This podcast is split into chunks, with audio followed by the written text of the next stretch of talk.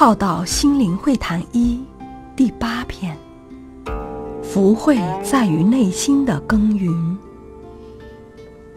内心慈悲，外却不现慈悲的姿态，但众生却能经由他的生命视线感受到慈悲。内心正直，外却不现刚正的姿态，但众生却能经由他的生命视线感受到正直。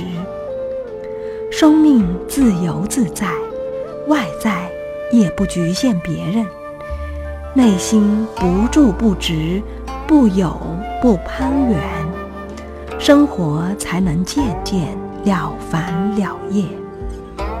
内心多一点觉察、觉知、觉悟，人生就少一点失误、歧途。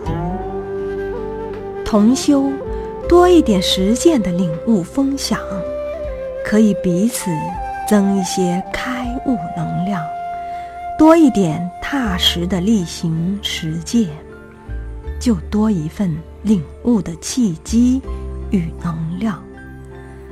多一点承担、付出、奉献、分享，就多一些成熟、智能与慈悲。福慧都在此处耕耘。